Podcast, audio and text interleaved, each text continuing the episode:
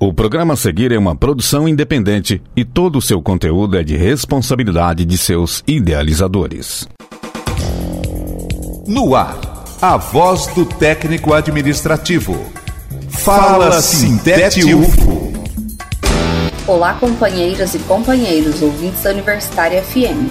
Eu sou Raíssa Dantas e está no ar o Fala Sintete UFO. Essa quarta-feira, 17 de maio, é o Dia Internacional de Combate à LGBTfobia, um dia de lutas que inspira reflexão sobre a necessidade da educação para a diversidade.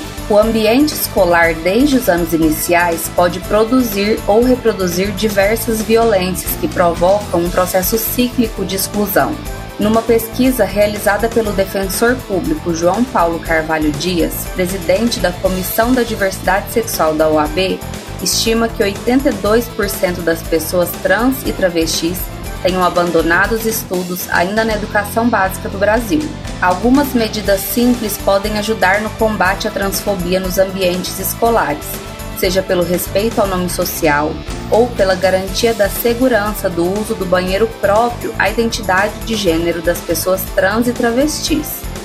Além disso, outras medidas são pautadas pelos movimentos populares de pessoas trans e travestis, como, por exemplo, a implementação de políticas afirmativas. Nesse sentido, para conversar com a gente sobre essas questões, nós convidamos Mariana Miranda, que é militante da Juventude Travessia, Subverta, PSOL e da coletiva Lacraia. É também mestranda em estudos literários, cientista social e travesti. Seja bem-vinda, Mari. Salve ouvintes do Fala Sintete, salve Sintete, obrigada pelo convite, uma delícia estar falando aqui com vocês. Para pensar um pouquinho sobre essa reflexão, nessa violência transfóbica no ambiente educacional, eu acho que seria interessante primeiro a gente falar sobre educação básica, para depois discutir um pouco sobre a relação com as universidades, né?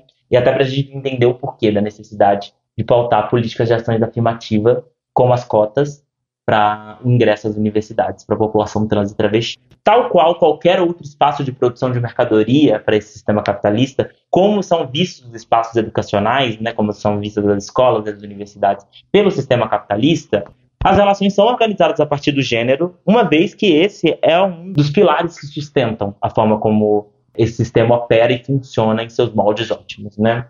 Uma reflexão interessante sobre isso, para pensar a vivência da população trans dentro desse espaço, é refletir exatamente sobre onde se coloca principalmente a população travesti dentro das dinâmicas e das relações de trabalho dentro desse sistema, né? Há uma maioria expressiva, gigantesca da população travesti hoje vivendo da prostituição. E isso se dá desde o processo de evasão ou expulsão né, da população trans do ambiente educacional e o direcionamento ao mercado informal da prostituição para uma parcela grande da população travesti hoje, né? E isso tem um valor na produção né, desse sistema capitalista também, na forma como é organizada, inclusive, a família, né? A prostituição tem um lugar importante na manutenção da família dentro desse sistema, né? Então, não à toa, a população trans não está conseguindo permanecer dentro do ambiente educacional, porque não é pensada para a permanência dessa população que o sistema organiza essa população para estar em outro setor de trabalho que não deveria dialogar, segundo essa dinâmica do funcionamento capitalista, com o ambiente educacional, né? Então, quando não estamos no ambiente educacional é porque fomos expulsas e quando estamos, estamos invadindo, estamos permanecendo, né? Estamos à rebeldia, né? Dentro desses espaços, né? E isso é curioso para a gente pensar, porque é, é, é realmente um desafio enfrentar o ensino fundamental e médio sendo uma pessoa trans. E quando superamos esse espaço, ingressamos à, universidade, né, a gente veio, viu um aumento da população travesti ingressando nas universidades a partir das cotas raciais e sociais. E quando ingressamos nesses espaços, enfrentamos violências muito similares e até intensificação de algumas, né, como produção de pseudociências trans excludentes, né, como a, o feminismo radical trans excludente, se validando em consciências no ambiente acadêmico e servindo de ferramenta para perseguição da população trans, mais uma vez, nesse ambiente, e narrativas pseudo-progressistas que visam incluir minimamente casais LGBTs, mas que mantêm a exclusão de uma parcela expressiva da população trans e da população LGBT como um todo à margem, né?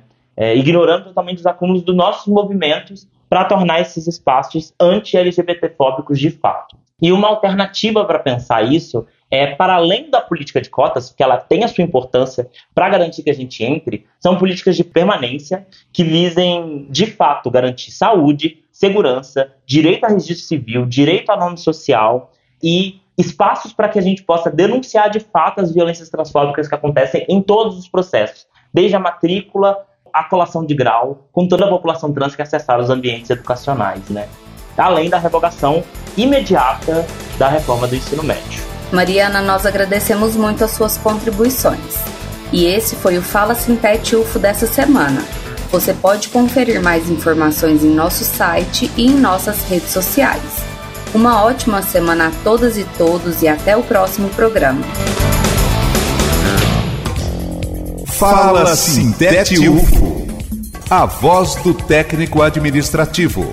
O conteúdo que você ouviu é de uma produção independente, sendo assim de inteira responsabilidade de seus idealizadores.